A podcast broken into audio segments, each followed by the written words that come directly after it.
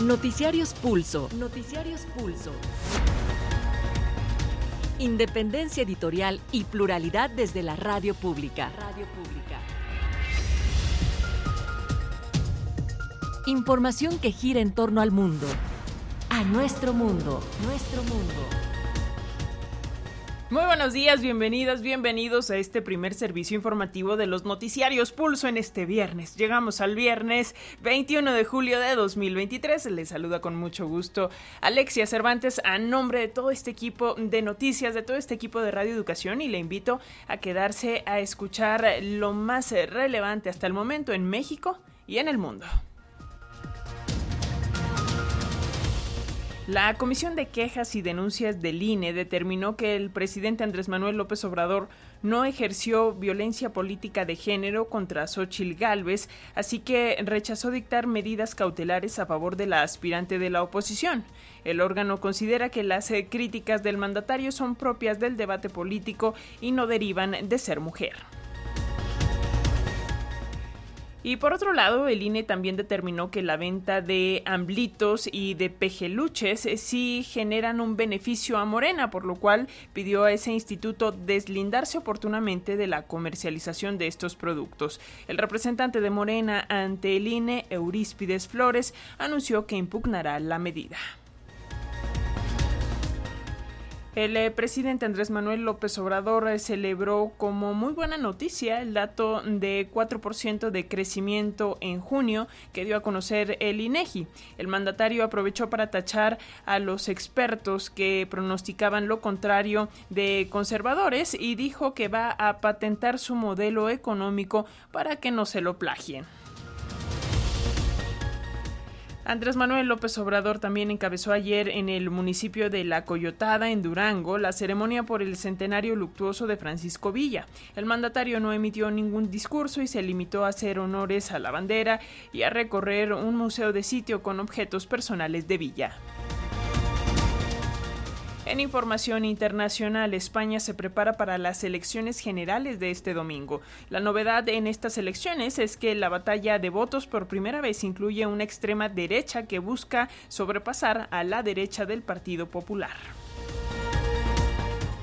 Afirma Estados Unidos que Ucrania utiliza de forma efectiva y apropiada las bombas de racimo que le suministró en apoyo a la ofensiva con Rusia, pese a las críticas de organizaciones internacionales. Rusia inicia simulacros con fuego real para practicar la detención y destrucción de embarcaciones en las áreas restringidas del Mar Negro, luego de que declarara que cualquier buque que llegue o salga de puertos ucranianos podría ser un objetivo militar. En eh, Londres, el Partido Conservador pierde dos escaños en las elecciones parlamentarias tras, eh, tras no lograr mantener el lugar del ex primer ministro Boris Johnson en Uxbridge y la Fiscalía de Guatemala allanó por segunda ocasión la sede del Tribunal Supremo Electoral y pidió una orden de captura contra una responsable del registro de ciudadanos, esto en una nueva maniobra judicial de la pesquisa contra el partido Movimiento Semilla del candidato Bernardo Arevalo, que pasó a la segunda vuelta de las elecciones presidenciales.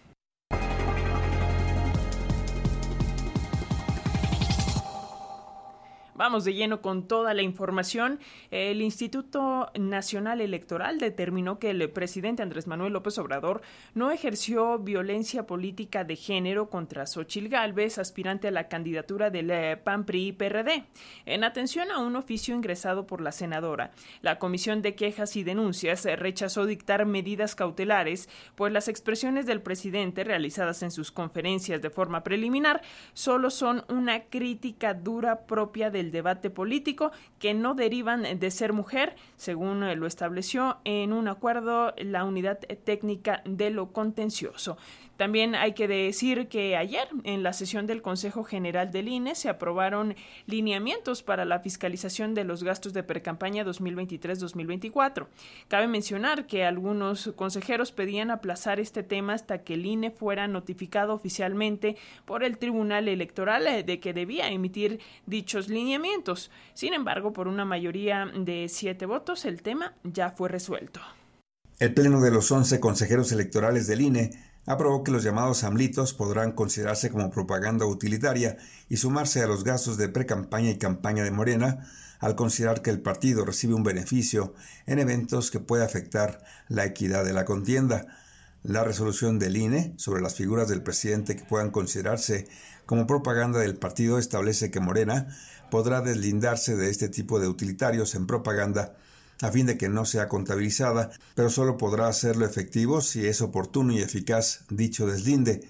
La resolución del INE advierte que para respetar el principio rector de equidad en la contienda electoral, se debe cuantificar el beneficio que los amlitos pueden generar únicamente cuando se tenga certeza que estos son comercializados y utilizados durante la realización de los eventos electorales del partido Morena. Al respecto, el representante de Morena ante el INE, Flores, anunció que impugnará esta determinación de la autoridad electoral. Nos están aquí poniendo una situación muy complicada, si los vamos a cargar, si están en los eventos, si los tiene la gente, y, este, y pues para que no te los carguemos, pues ahí ve cómo le haces. Entonces, eh, pues sí llamar la, atención, nosotros vamos, por supuesto, a impugnar la incongruencia de esta pregunta con la respuesta, pero que en todo caso se tenga eh, un criterio más amplio. Este, bajo este criterio, pues prácticamente cualquier mención, por ejemplo, en medios de comunicación eh, favorable a un partido, una candidatura, pues debería ser cargado al partido o una encuesta de algún periódico que se publique y sale favorable a un partido político, pues se le debe cargar porque en, en, criterio, en el criterio de la UTF, eh, el simple hecho de que una persona tercera haga un posicionamiento, en este caso eh, la venta de un elemento que genere una percepción favorable para un partido político, es eh, tanto como que se le debe cargar para efectos de fiscalización. Para Pulso de Radio Educación, Víctor Bárcenas. También el INE aprobó la solicitud de los partidos PAN, PRI y PRD para constituir el bloque denominado Construcción del Frente Amplio por México. No obstante, determinó que, al igual que Morena y sus aliados, de momento no podrán utilizar sus pautas eh, partidistas en medios de comunicación para promocionarse como bloque político. Y bueno, en tanto, las y los aspirantes a la candidatura presidencial de Morena y de este Frente Amplio por México continúan con sus actividades la ex jefa de gobierno de la Ciudad de México, Claudia Sheinbaum, continúa sus recorridos en Baja California Sur. Tuvo una reunión con empresarios en La Paz, Baja California Sur, y un evento, Claudia en La Paz, en la cancha de básquetbol Arena La Paz. A su vez, el exsecretario de Relaciones Exteriores, Marcelo Ebrar, continúa su campaña en Jalisco, el ex canciller mexicano tuvo dos eventos en la entidad. Sostuvo una conferencia de prensa en el Colegio de Ingenieros Civiles en Guadalajara. Además, la presentación del Plan de Seguridad Ángel en el Colegio de Ingenieros Civiles del Estado de Jalisco en Guadalajara. Por su parte, el exsecretario de Gobernación, Adán Augusto López Hernández, continuó sus actividades en el Estado de México, donde encabezó diversas asambleas informativas en los municipios de Gilotepec, Acambay y Atlacomulco. Gerardo Fernández Noroña viajó al estado de San Luis Potosí, donde dio una conferencia de prensa en la capital de esa entidad el senador con licencia Ricardo Monreal siguió su campaña en Tampico, Tamaulipas, mientras que Manuel Velasco continuó su gira por Hermosillo, Sonora. Por otra parte, la aspirante a la candidatura del Frente Amplio por México, Xochitl Galvez, participó en diversos eventos y reuniones en su gira por el estado de Chihuahua donde en la capital del estado dio una conferencia en el foro Diálogos por la Democracia en el Centro de Convenciones de Chihuahua, organizado por la Coparmex. Durante su estancia en la capital de Chihuahua, Xochil Gálvez se entrevistó con la gobernadora de esa entidad, Maru Campos, en una plática entre amigas y tuvo un encuentro con hombres de negocios. Para Pulso de Radio Educación, Reinaldo Cerecero.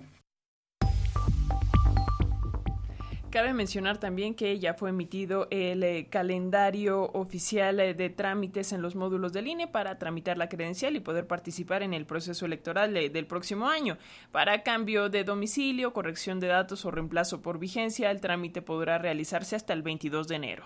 La inscripción al padrón electoral de las y los jóvenes que cumplen 18 años entre el 1 de enero y el 2 de junio de 2024, para ellos la fecha límite de trámite también es el 22 de enero y para reposición por robo o extravío, los interesados tendrán solamente hasta el 8 de febrero y dictan auto de formal prisión contra el exdirector de la Policía Estatal de Puebla, Hugo Adolfo K por el delito de tortura cometido contra la periodista Lidia Cacho. Así lo informó la Fiscalía General de la República al dar a conocer la apertura del procedimiento ordinario contra el exfuncionario poblano, quien recibió la medida cautelar de prisión preventiva. Al exdirector de la Policía de Puebla se le imputa por organizar la ejecución de la orden de aprehensión contra la periodista, además de ordenar actos de tortura en su contra. Cabe recordar que la comunicadora fue torturada por haber publicado una investigación sobre trata de personas en la que se develaban nombres eh, de personas que participaron en redes de tráfico de menores. Por su presunta responsabilidad en el delito de tortura contra la periodista Lidia Cacho, un juez federal con residencia en el estado de Quintana Roo dictó auto de formal prisión al exdirector de la Policía Judicial de Puebla, Hugo Adolfo Caram Beltrán, la medida cautelar de prisión preventiva al ex jefe policíaco forma parte de la apertura del procedimiento ordinario de los hechos ocurridos el 15 de diciembre de 2015. El Ministerio Público Federal imputa a Karam Beltrán pertenecer a la estructura de gobierno en el estado de Puebla que ejecutó un plan para castigar a la periodista por la publicación del libro Los demonios del Edén, donde denuncia la trata de personas, en la que incluye nombres de personas que participaron en la publicación sobre redes de tráficos de menores de edad. De acuerdo con las investigaciones, el exgobernador Mario Marín instruyó a cumplir la orden de aprehensión en contra de Lidia Cacho y torturarla como castigo por la publicación del libro. El exmandatario poblano se encuentra en prisión, sujeto a proceso por el presunto delito de tortura contra la periodista. Cabe recordar, Lidia Cacho fue detenida en Cancún, Quintana Roo en 2015 para enfrentar una demanda que interpuso en su contra el empresario textil Kamel Nasif por los presuntos delitos de difamación y calumnias. Para Pulso de Radio Educación, Carlos Godín Estelles. Y esta semana la Fiscalía General de la República informó que emprenderá acusaciones en contra de Genaro García Luna por el operativo rápido y furioso y también por daño al erario. La dependencia precisó que la justicia mexicana busca que Genaro García Luna responda por su participación en este caso rápido y furioso en el que recordemos se introdujeron ilegalmente armas a nuestro país que de acuerdo con la Fiscalía han causado un gran número de muertos y daños irreparables a la justicia. La Fiscalía informó que se han activado también fichas rojas en contra de integrantes eh, de la red familiar de García Luna, quien, eh, pues recordemos, ya está en Estados Unidos preso por temas de narcotráfico. La dependencia precisó que cuenta con eh, tres órdenes de aprehensión vigentes en contra tanto de García Luna como de su esposa y de varios de sus hermanos por delitos cometidos en nuestro país. Para continuar hablando de este tema, para retomar el tema de García Luna, hacemos contacto vía telefónica con Jesús García. Él es editor del diario La Opinión de Los Ángeles y está en estos momentos, entiendo que en Nueva York. Así que Jesús, gracias por tomarnos la llamada. ¿Qué tal? Muy buenos días, eh. Muchas gracias por la invitación. Pues eh, muchas gracias Jesús y bueno, en, este nuevo capítulo del eh, caso Genaro García Luna, ¿cómo ves, eh, para comenzar, dinos cómo ves estas órdenes de aprehensión que giran las autoridades mexicanas? empecemos por la que giran para el propio Genaro García Luna y si tiene digamos, posibilidades en algún momento de que Genaro García Luna regrese a nuestro país, eh, digamos, a, pagar por sus acciones. ¿Cómo lo ves tú eh, que le has dado seguimiento a este tema, eh, pues prácticamente desde el principio? Bueno, estos, como bien lo señalas en un inicio, bueno, estos procesos son completamente separados a lo que García Luna enfrenta en la Corte de Distrito Este en Nueva York y también del proceso, parte del proceso que se está, es paralelo al proceso que se enfrenta también en Florida, donde también está incluida la esposa. Y separar también que el proceso en Florida es un proceso civil, eso no implica detención alguna. Aquí el cambio, digamos, que establece y que destaca es justamente la orden para detener a la esposa de García Luna. Lo que a mí me llama mucho la atención justamente de esta decisión de la Fiscalía Mexicana es que en lugar de pedirle al, a la Interpol hacer este proceso no hable directamente con las autoridades estadounidenses o no haya un proceso de extradición, eh, digamos, una, una, petición formal de extradición directamente a Estados Unidos, cuando se sabe que eh, la señora, la esposa de García Luna, la señora Cristina Pereira, pues se encuentra en Estados Unidos y está, digamos, en domicilio conocido por, es fácil de ubicar, digamos porque, pues bueno, ya está en Washington, ella vive en Washington con sus hijos, pero además también, pues viaja regularmente a Nueva York, donde está en prisión su esposo. Eso llama mucho la atención, no entiendo todavía esa parte, las autoridades mexicanas no me logran explicar muy bien por qué no está, digamos, ese proceso iniciado directamente con autoridades estadounidenses, porque al hacer un proceso de extradición directo con el gobierno de Estados Unidos, la policía estadounidense en, ciertas localidades, ya sea en Washington o Nueva York, hace el proceso de detención y se puede hacer la extradición, el, proceso de extradición mucho más fácil, aunque bueno, ella tendría obviamente el derecho de defenderse. Entonces, eso llama mucho la atención. Ahora, en el caso de García Luna, pues bueno, es muy difícil, evidentemente, que pueda ser enviado a México, ya que Estados Unidos está esperando su sentencia y es parte del proceso judicial en este país que no se permite la extradición de un personaje hasta que termine esa sentencia. Y pues todavía estamos esperando incluso una decisión del juez Brian Cogan sobre alguna moción de la defensa. Todavía está, eh, digamos, abierta la posibilidad de que Genaro García Luna se convierta en testigo protegido, Jesús.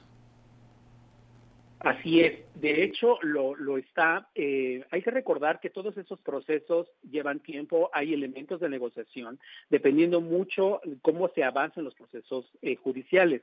Hoy, por ejemplo, he confirmado que la defensa entregó un nuevo paquete de evidencia a la Corte del Distrito Este. Y eh, esta evidencia no ha sido revelada, fue sellada eh, por el juez Brian Cogan, y eso es básicamente abonando los argumentos que tiene la defensa porque tiene que presentar una moción antes de la sentencia. Esta moción es para, lo que ellos están buscando es presentar una moción para repetir el juicio, lo cual es muy complicado. Sin embargo, eso también, y dependiendo de la evidencia que ellos tengan, no sabemos qué hay, pero han dicho que tienen videos, audios, documentos, incluso testigos, que le podrían dar ciertos elementos de peso a García Luna para lograr un acuerdo de negociación. Y en todo caso, por ejemplo, tener una sentencia mucho más corta. Eso es uno de los elementos que podría ocurrir. Entonces, eh, sí hay posibilidad de que se convierta en un testigo protegido y obviamente con ciertas condiciones. Tendría que ver exactamente lo que ocurra a partir de esa decisión que tome el juez Brian Cogan. Pero lo que yo veo muy difícil es que el juez Brian Cogan vaya a cancelar la sentencia. Y finalmente, finalmente eh, Jesús, agradeciéndote mucho estos eh, minutitos, esta conexión con las audiencias de la radio pública en México, de Radio Educación, eh, ¿cómo ves el asunto de la devolución? Así lo ha, lo ha planteado el gobierno de México, así lo ha dicho el propio presidente López Obrador, la devolución de los bienes, sobre todo de estos inmuebles de la familia de García Luna, de su esposa, de sus hermanos, que están en Miami y de estas cuentas que tienen en, Estados Unidos, ¿no? Y que se ha planteado del gobierno de México como una como parte de una necesidad de reparación del daño. ¿Tienes conocimiento de cómo está este tema? Pues bueno, eso dependerá mucho de cómo avance el juicio. Esto todavía es muy temprano para adelantarlo, pero una ganancia que han tenido las autoridades mexicanas es que sí va a haber juicio, eh, básicamente. Había una moción que se tenía que presentar para confirmar que va a haber juicio. Por ahora, sí existe casi 100% la posibilidad de que se dé el juicio civil, porque hay que recordar que hubo un proceso de apelación y ahí entre los acusados y la defensa y bueno, los que presentaron la demanda, pues habían estado enfrentándose. Entonces, hasta que no termine ese proceso civil, si obviamente es en contra de García Luna y sus socios y su esposa, pues evidentemente es muy posible que todo ese dinero que el juez pueda determinar que el dinero que está reclamando México, las propiedades, no creo que todo el dinero, porque no sabemos qué ha pasado con todo el dinero, pero por lo menos lo que se puede incautar pueda ser devuelto al gobierno mexicano eh, bajo ciertas condiciones. Eso es viable, o sea, existe porque es parte de los procesos judiciales que, civiles que se dan en los Estados Unidos y si se ordena este pago de reparación, por así decirlo, si es que el que está demandando gana este proceso. Estaremos a ver cómo se van desarrollando estas cosas, a que se retome el tema eh, de este juicio contra Genaro García Luna, de esta sentencia más bien contra Genaro García Luna, que eh, es en septiembre, ¿no, Jesús? 27 de septiembre, exactamente. Perfecto. Bueno, pues eh, seguiremos en comunicación, si nos lo permites, Jesús García, editor del diario La Opinión de Los Ángeles. Gracias por tomarnos esta llamada. Te enviamos un fuerte abrazo.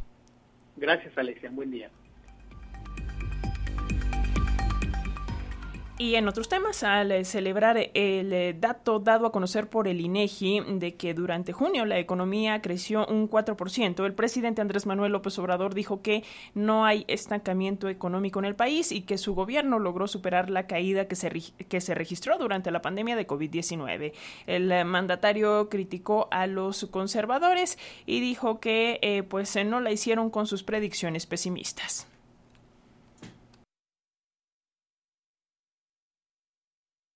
El presidente Andrés Manuel López Obrador manifestó su beneplácito por las cifras del desempeño económico que dio a conocer el INEGI. El mandatario ironizó que estas cifras desmientan a los expertos financieros que habían vaticinado una hecatombe económica durante su gestión. Es buena noticia, vamos creciendo. También, este, no a todos, ¿no? Pero como los expertos son muy conservas, muy conservas, siempre pronostican, estiman por abajo todo lo que tiene que ver con la economía y la política que llevamos a cabo. ¿Se acuerdan cómo decían que habían que comprar dolaritos? No, no sé cómo van a reparar el daño que causaron a muchos que les hicieron caso. López Obrador destacó una vez más la fortaleza del peso mexicano que se encuentra en niveles de apreciación no vistos en por lo menos ocho años. Para Pulso de Radio Educación, Carlos Calzada. Y el eh, Consejo Coordinador Empresarial pronosticó que México seguirá en crecimiento económico y dijo que esto se debe a la resiliencia de nuestro país a factores como la pandemia. Sin embargo, el organismo empresarial volvió a hacer un exhorto al presidente López Obrador para que trabaje junto con los empresarios y la sociedad. México se encuentra en franco crecimiento y readaptación económica y logra posicionarse entre las diez primeras naciones en el mundo en materia de inversión, comercio e industrialización.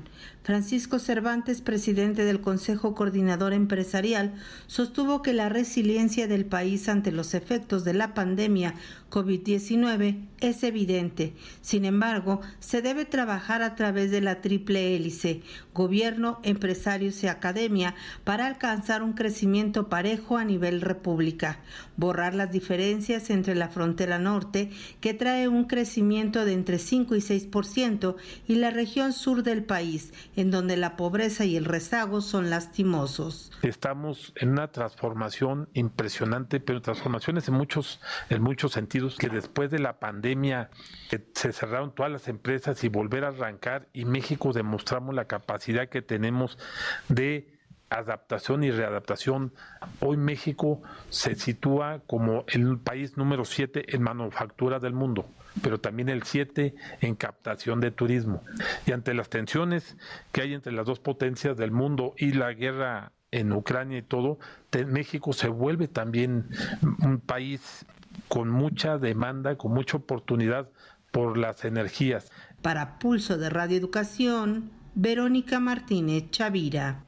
Y bueno, para continuar hablando de estos temas económicos, como siempre es un gusto hacer contacto con el doctor Clemente Ruiz Durán, él es coordinador del posgrado de la Facultad de Economía de la UNAM. Muy buenos días, doctor. Gracias, como siempre, por estar aquí con las audiencias de Radio Educación. Eh, gracias a ustedes por eh, contactarme.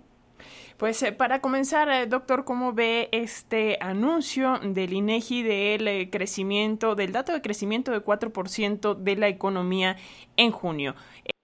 Dato, digamos, parcial de este mes, pero eh, ¿cuál es su, significado, doctor? Bueno, eh, creo que son buenas noticias, ¿no? De que las cosas van mejor en México.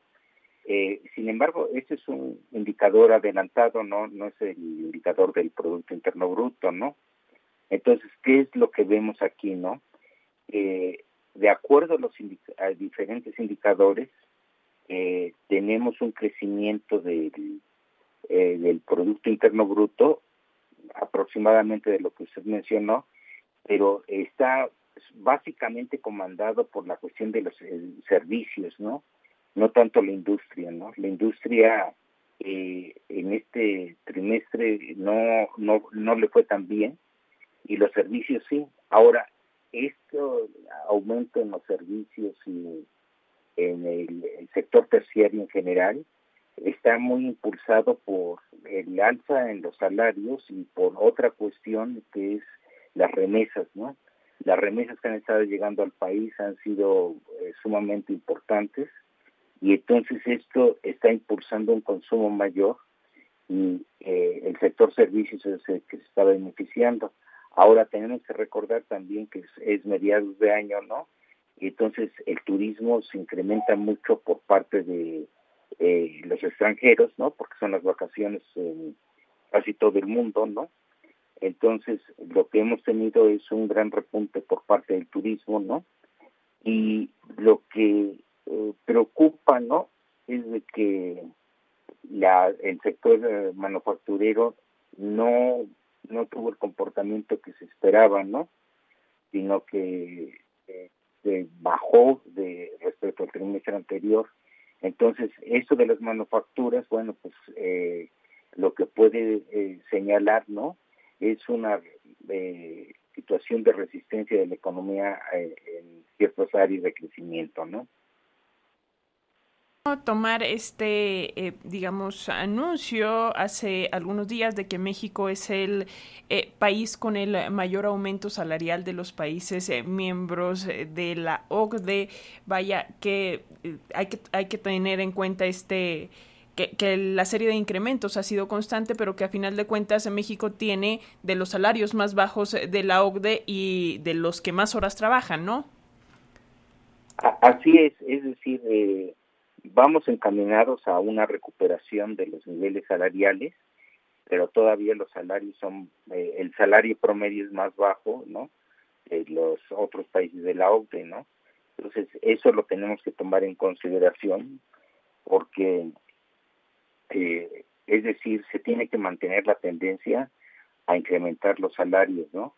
Eh, eso eh, había supuesto que en Tratado de Libre Comercio con Estados Unidos, el TEMEC, eh, en su versión actual, se iban a revisar los salarios eh, por las diferentes compañías extranjeras, ¿no? Para que cuando menos se pudiera tener un salario de 16 horas la hora, ¿no? Eh, esto no se ha logrado todavía, ¿no? Hubo la reunión en Yucatán la semana pasada del grupo de Canadá, Estados Unidos y México, y pues se dejó entrever de que pues se va encaminado hacia eso, pero todavía estamos muy lejanos de lograr las metas que se habían fijado en cuanto a la revisión salarial en el sector automotriz. Eh, finalmente, doctor, eh, agradeciéndole mucho estos minutitos, hay un poco de debate en torno a si México gana o pierde con este superpeso, porque bueno, pues eh, el dólar desde hace mucho tiempo no andaba en, entre 16 y 17 pesos. Entonces, ¿cómo tomar esto? ¿Qué implica esto para la economía mexicana? Bueno, las no van mal, pero lo que para las exportaciones, ¿no? El peso fuerte lo que ha hecho es de que haya mucha importación entonces eso por una parte pues, competitivo en términos de la eh, de las importaciones que se requieren para mantener la capacidad productiva del país y hacer crecer al país, es decir, los bienes de capital. Pero por otro, también hay mucho bien de consumo y entonces esto, el peso, lo que nos está dando, ¿no? Pues es eh, un efecto eh, excesivo para depender de las importaciones para el crecimiento del consumo, ¿no?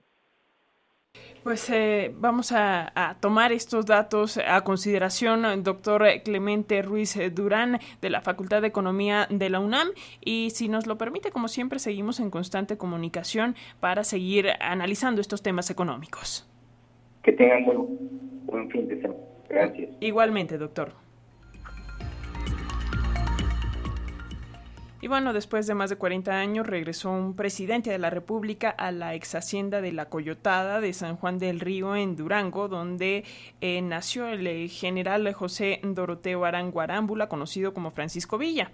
El presidente Andrés Manuel López Obrador conmemoró el centenario luctuoso de Pancho Villa, acompañado del gobernador priista Esteban Villegas, las secretarias de Gobernación Luisa María Alcalde y de Seguridad de Rosa Isela Rodríguez, los titulares de la Defensa Luis Crescencio Sandoval, de Marina, Rafael Ojeda y el historiador Pedro Salmerón. En su discurso, Esteban Villegas convocó a los gobiernos de los tres niveles, a empresarios y a la sociedad a trabajar en unidad para defender a México de cualquiera que busque menospreciarlo o dañarlo, así como a fortalecer el legado de Villa para alcanzar la justicia social y combatir las desigualdades. El mandatario no emitió discursos, el presidente López Obrador, y se limitó a hacer honores a la bandera. Sin embargo, antes de empezar el evento, uno de los nietos de Francisco Villa se quejó de que no fue invitado. Dijo que una celebración a Francisco Villa sin la familia de Villa no es festejo. Escuchemos eh, cómo lo dijo. ¿Me puede acercar? Buenas tardes, amigas, amigos. Francisco Villa Campa, nieto de Pancho Villa y Usteberta Rentería. Hoy se cumplen 100 años del asesinato de Pancho Villa. Creo que estaría gustoso saber que 100 años después se le sigue recordando con mucho cariño. Pero creo que también tristicería y pondría su voz en alto saber que para que llegue aquí su nieto Francisco Villa, Francisco Villa González, Cristóbal, Romina, tuvimos que levantar la voz. Y me señalaban que cuál era mi acreditación. Esta es mi acreditación. Mine, documento oficial, mi nombre, vengo de los eventos de Chihuahua. Y hoy me presento al centenario de la Coyotada y me quisieron marcar un alto. Solo hasta que llegó el señor presidente se nos permitió en este acceso. Yo me pregunto, un festejo, porque hoy es un festejo, el recordar a Pancho Villa. Sin la familia de Pancho Villa, un festejo sin el pueblo de México no es festejo. Y la mancha en el mar por el derrame, el derrame de petróleo derivado de la explosión en la plataforma Nooch Alfa el pasado 7 de julio se ha ido extendiendo y podría alcanzar los 400 kilómetros. La Vicefiscalía contra Delitos Ambientales del el estado de Campeche señaló que actualmente la mancha negra sobre eh, esta sonda de Campeche alcanza ya eh, más de 100 kilómetros. Y bueno, también esta vicefiscalía confirmó que no existe hasta el momento alguna denuncia contra Pemex o contra quienes, quienes resulten responsables de este daño ambiental. Pemex reconoció que sí hubo un derrame, pero minimizó su tamaño, indicando que serían apenas 600 metros. Según pescadores y ambientalistas, el eh, vertido de hidrocarburo en la sonda de Campeche está ocasionando un ecocidio. Nadie se está haciendo cargo de esta gran problemática que es el derrame de hidrocarburos en el mar, los ecosistemas lacustres, costeros y marítimos que sustentan la actividad pesquera de la ciudad de, del Carmen. Esto aseguran pescadores que podrían verse afectados por el derrame en Campeche. Y en este momento hacemos eh, contacto con nuestro compañero Carlos Calzada, quien como todos los días nos tiene el reporte de la conferencia matutina del presidente Andrés Manuel López Obrador. Así que adelante Carlos, te escuchamos. Gracias, Alexia. Buenos días a ti, al auditorio de Radio Educación. Precisamente eh, este es uno de los temas que se abordó esta mañana en la conferencia de prensa del presidente López Obrador. Lo que estabas mencionando acerca de estos derrames e incendios en plataformas de petróleos mexicanos. El presidente López Obrador dijo que se van a investigar a fondo y también pidió a las empresas encargadas de otorgar servicios a petróleos mexicanos en estas plataformas ser más profesionales y tener más cuidado en su labor. Vamos a escucharlo. Hacer la investigación, eso corresponde a la Fiscalía General de la República, se tienen que reparar los daños, desde luego lo más eh, triste pues es la pérdida de las vidas humanas, de los trabajadores, sean de la empresa, constructora, contratista o de Pemex son pérdidas de vidas, que es lo que más duele. También hay pérdidas eh, económicas y también eh, contaminación, porque hay derrame de aceite cuando se llevan a cabo, lamentablemente, cuando suceden estos eh, accidentes nunca más no es una palabra. Alexia también en esta, por otra parte, hoy estuvieron presentes aquí en esta conferencia el gobernador del Estado de México, Alfredo del Mazo, y la gobernadora electa de la entidad, Delfina Gómez, para hablar del proyecto, cómo va el avance del proyecto del trolebús elevado que va a correr de el Valle de Chalco a Santa Marta, a la estación, al metro Santa Marta. Vamos a escuchar al gobernador del Estado de México dar detalles sobre esta obra. Eh, pues de, mucha importancia, de mucha relevancia, como lo mencionamos, 18 kilómetros y medio de longitud, y eh, estaríamos concluyendo para finales del mes de septiembre, para el término de esta administración, eh, cerca de, son cinco sectores los que están contemplados terminarse, de los ocho que hemos platicado, para el mes de septiembre, posteriormente dos sectores más hacia finales del mes de diciembre y con la idea de que para el primer trimestre del año que entra esté concluida el sector restante. Eh, pues totalidad de, la totalidad de la obra. Eh, quiero también eh, agradecer aquí a la gobernadora electa porque estamos ya trabajando de manera conjunta entre los equipos para que esta obra a, una vez que concluya nuestra administración, no se detenga y pueda continuar y esto nos permita pues que eh, los tiempos se puedan cumplir, estos tiempos de ejecución de la obra. Esta obra, Alexia, son 18 kilómetros y 13 estaciones. Por su parte, la gobernadora electa, Delfina Gómez, habló de la importancia del transporte, de mejorar el transporte, que sabemos que es una de las principales quejas entre la población que vive en el Estado de México. Vamos a escucharla. Efectivamente, uno de los principales retos que tenemos dentro del Estado de México es detonar el desarrollo económico de nuestro querido Estado y por ello es fundamental seguir fortaleciendo la infraestructura y el transporte de la entidad. Con esta obra, así como otras que afortunadamente hemos tenido la oportunidad de ahorita conocer, eh, se logran eh, cubrir tres necesidades básicas dentro del Estado de México, entre otras. Primero, efectivamente, es el desarrollo económico, activar esa economía. La otra es la movilidad, que también es importante y que con estas grandes obras permite al usuario no solamente reducir tiempo, como comentaba aquí nuestro gobernador, sino también que sea un transporte de calidad y de eficacia. Y por último, también que es la conectividad, que sin duda alguna es importante. Y eh, eh, por último, te, informo, Alex, esta mañana estuvo presente en la conferencia Estela de Carlotto, que es la presidenta de las abuelas de la Plaza de Mayo, una muy, muy importante activista en favor de los derechos humanos y la búsqueda de personas desaparecidas. Ella estuvo presente en la conferencia de esta mañana y bueno, dio un mensaje, un muy breve mensaje. Ella ya tiene 92 años de edad y dio un mensaje acerca de la importancia de la unidad y la fraternidad en América Latina. Vamos a escucharla. El nunca más no es una palabra, es una necesidad para todos los pueblos de Latinoamérica. Y yo estoy muy agradecida con el señor presidente por haberme recibido, aceptado este, que diga unas palabras, porque México para la Argentina es un país hermano, no hermanísimo. Acá han recibido exiliados para salvarles la vida. Las abuelas vinimos en esos tiempos, hace muchos años. No sé cuántas veces visité este país y acá encontramos un nieto, lo llevamos con su papá a la Argentina. Y es decir que eh, lo que está pasando en este país de bueno o de malo, porque así es la vida, también lo vivimos en la Argentina, los argentinos. Y sobre todo, y este es mi mensaje para terminar este, este pequeño saludo, y agradecimiento al señor presidente, estrechemos los abrazos de toda Latinoamérica para la verdad, la memoria, la justicia y el nunca más. El nunca más, dice esta activista argentina, refiriéndose a las desapariciones y la represión. Es parte de lo que ocurre esta mañana en la conferencia de prensa, Alexia, hoy que es viernes. ya llegamos al viernes, Carlos Calzada. Y bueno, pues que tengas un excelente fin de semana. Nos escuchamos de nueva cuenta el lunes. Igualmente para ti el auditorio, excelente fin de semana y el lunes estaremos por aquí.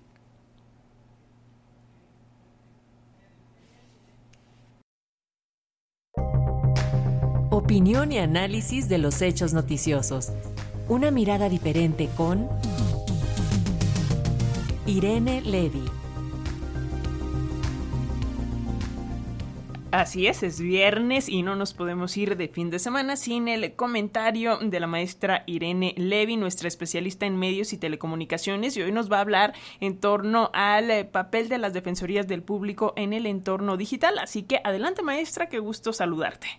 Igualmente, querida Alexia, pues sí, ya es viernes y con cafecito les cuento de este documento que acaba de ser publicado eh, por la UNESCO. Es un eh, cuaderno, un texto que mm, escribió nuestro querido y admirado Gabriel Sosa Plata, que se llama El papel de las defensorías del público en el entorno digital y que trata precisamente de este asunto que es muy relevante respecto a cómo hacer para proteger a las audiencias, eh, audiencias de este entorno digital como, pues desde luego, Internet, como las OTTs, eh, como redes sociales, eh, eh, tal como YouTube, como Facebook, TikTok, Twitter, etcétera, etcétera.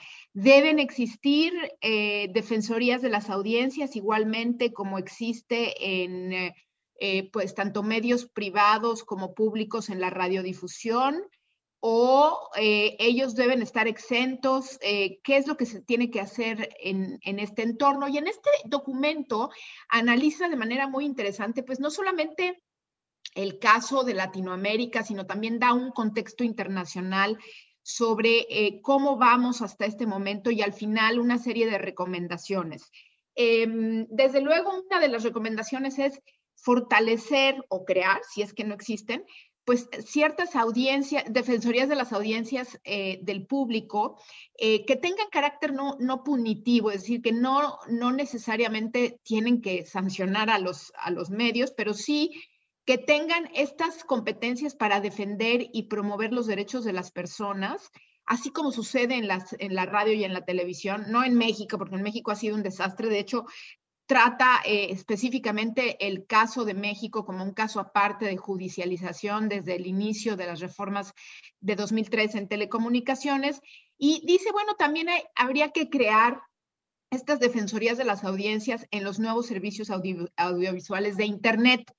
Eh, también eh, propone crear eh, programas y planes de alfabetización mediática que sean desarrollados no por las empresas, sino por los estados y algunos organismos privados.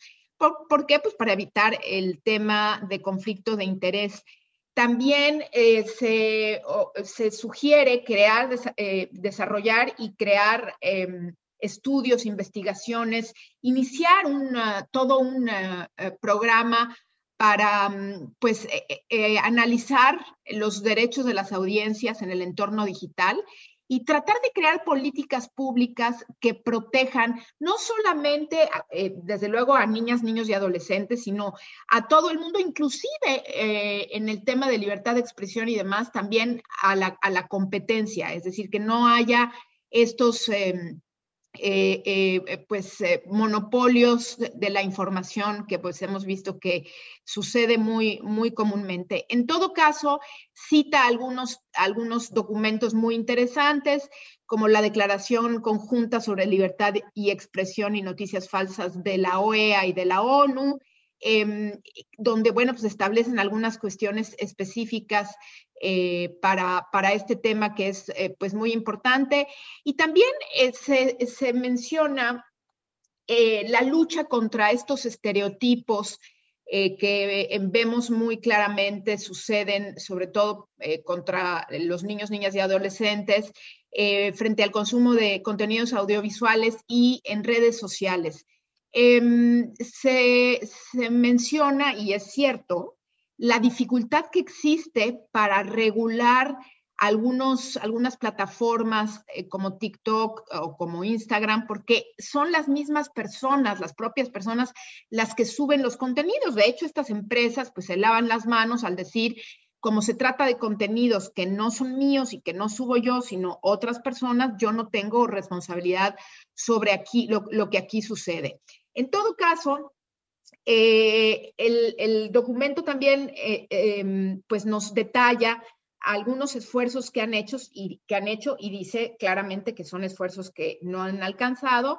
Algunas empresas eh, como Meta, como Google, para tratar de regular como esta moderación de contenidos que se propuso la empresa Meta, dueña de Instagram, WhatsApp y Facebook, para pues tratar de nivelar qué es lo que se publica o qué es lo que debe estar prohibido, o bien las, los anuncios falsos en, Google. Eh, en todo caso, como nos menciona, y yo coincido, eh, nos menciona Gabriel Sosa, pues no han sido esfuerzos suficientes para em, pues mitigar los problemas que trae eh, la, falta de regulación. Y, y, para terminar, les diría, pues sí, es muy complicado eh, la frontera entre libertad de expresión, entre este oasis de libertad que ha sido el Internet y pues la idea de empezar a poner límites. Sin embargo, creo que con, conforme va pasando el tiempo, los, los eh, contenidos y sobre todo los públicos vulnerables eh, y vulnerados ya, como niños, niñas y adolescentes, pues sí se merecen no que haya un freno a esto, pero sí que haya una intervención por parte de los estados para establecer una defensoría del público en el entorno digital, como bien lo apunta Gabriel Sosa. Pues les recomiendo a todos leer este documento que he subido, eh, está en la página de la UNESCO, es de, consulta libre y la he subido también en mi eh, cuenta de Twitter soy Irene Levi para que lo consulten abiertamente. Pues este es mi comentario por hoy y les deseo muy bonito fin de semana, Alexia. Igualmente para ti, maestra, lo checamos inmediatamente completito en tus redes sociales y bueno, pues seguimos en comunicación. Un abrazo. Abrazo, bye. En otros temas, con extrema precaución y descartando la, antes la presencia de explosivos, autoridades de Jalisco reanudaron los trabajos de excavación en fosas clandestinas de Tlajomulco para localizar más cadáveres en inmediaciones del poblado de San Lucas Evangelista, donde el 11 de julio pasado eh, pues se suspendieron las labores de búsqueda tras el estallido de siete minas terrestres en el centro de Tlajomulco que causó la muerte de seis personas y lesiones a 14 más. Ya en lo internacional, sobre el conflicto entre Rusia y Ucrania, Estados Unidos afirmó que Ucrania utiliza de forma efectiva y apropiada las bombas de racimo que le suministró para apoyar la ofensiva contra Rusia. Estas bombas las envió Estados Unidos pese a las críticas de Alemania y de organizaciones internacionales a las que preocupa el impacto de este armamento en la población civil. Ucrania ha empezado a utilizar las polémicas bombas de racimo estadounidenses en su contraofensiva contra tropas rusas. El uso de esta munición está prohibido por más de 100 países por la dificultad para controlar su daño y su peligro para los civiles, y es que tras ser lanzadas despliegan desde su interior de forma multidireccional una serie de bombas de menor tamaño y su radio de destrucción puede llegar a los 400 metros. Desde la Casa Blanca, el portavoz del Consejo de Seguridad Nacional, John Kirby, no solo confirmó su utilización por parte de Ucrania, sino que defendió que se estaba haciendo de forma apropiada y útil. Útil. Las están usando de forma bastante efectiva, sin violar la seguridad operacional, las están usando de forma apropiada y efectiva. Y están teniendo un impacto en las formaciones defensivas y las maniobras defensivas de Rusia. Washington anunció el envío de este tipo de bombas a Kiev hace dos semanas y desde hace una están siendo utilizadas por las tropas ucranianas. Desde junio, Ucrania lanzó una contraofensiva para recuperar el territorio ocupado por Rusia, pero el contraataque está estancado o con avances más lentos de lo previsto en largas secciones del frente. En este contexto, Rusia inició simulacros con fuego real en el Mar Negro para practicar la, detención y destrucción de embarcaciones en las áreas restringidas para la navegación. Esto luego de que Moscú declarara que cualquier buque que llegue o que salga de puertos ucranianos podría ser un objetivo militar. Y por otra parte, en España se preparan para las elecciones legislativas anticipadas que podrían dejar fuera de la carrera al actual jefe de gobierno Pedro Sánchez. En estas elecciones el voto por correo y de manera anticipada se volvió popular entre quienes están de vacaciones, por lo que la recepción de votos se amplió hasta este viernes. Salvo en algunos barrios congestionados y ciertas localidades de la costa, ya no se registran esas largas colas que se dieron al inicio del proceso. Aunque la situación ha mejorado, muchos españoles, sobre todo los más rezagados, valoran positivamente la prórroga del plazo para ejercer el voto anticipado. Me parece bien ya que los votos no han llegado a tiempo.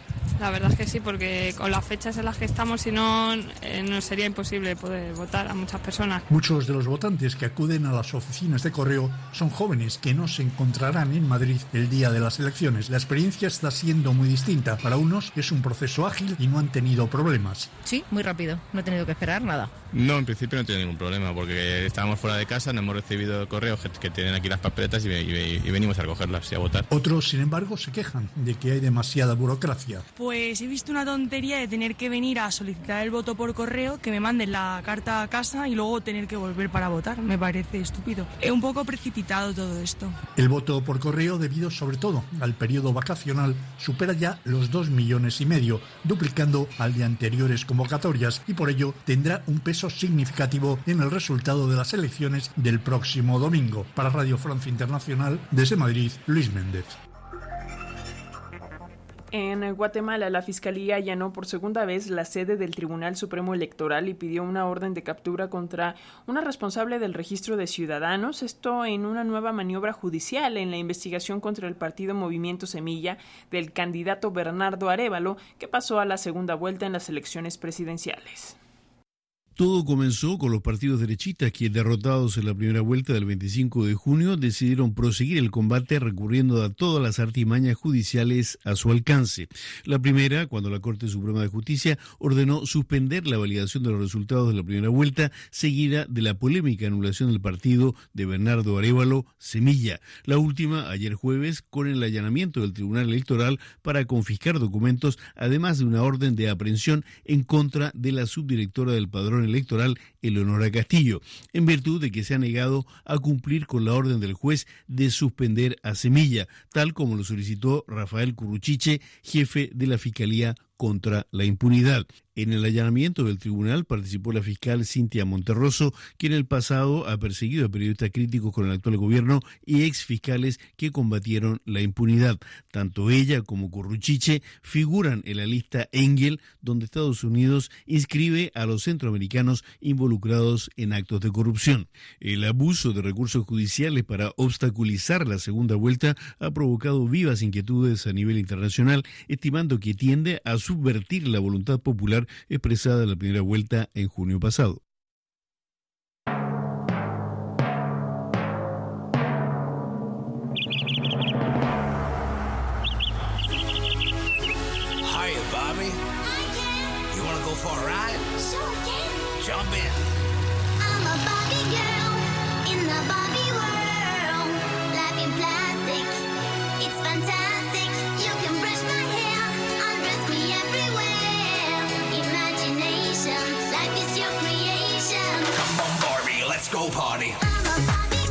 Pues este jueves ya se estrenó la película Barbie, protagonizada por Margot Robbie y por Ryan Gosling. Ya llegó a los cines. Eh, la película de esta famosa muñeca de juguete creada en 1959 y es una película dirigida por la feminista Greta Gerwig.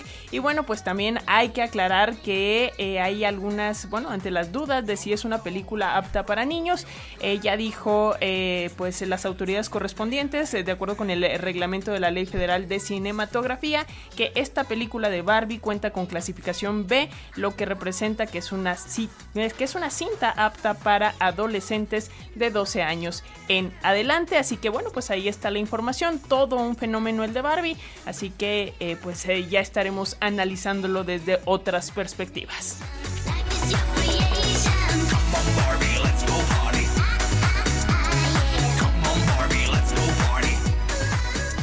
Saludos a Patricia Sánchez, también a Rafael Tejada Ruiz, a Guillermo Hernández, a Radio Becal, también a Héctor Morales, que se comunica con nosotros a través de el Facebook. Igual saluditos para Rocío García.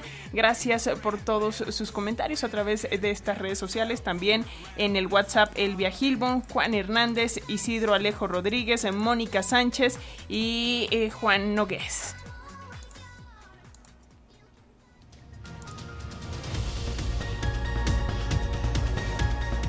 Hoy trabajamos para ustedes en la redacción Aida Aguilar, la coordinación nacional de Manuel Mora, la coordinación internacional y realización de Ángeles Medina. En la edición digital, Marco Antonio Esteves, los controles eh, técnicos Ramiro Romero, redes sociales Roberto Hernández y Tania Nicanor.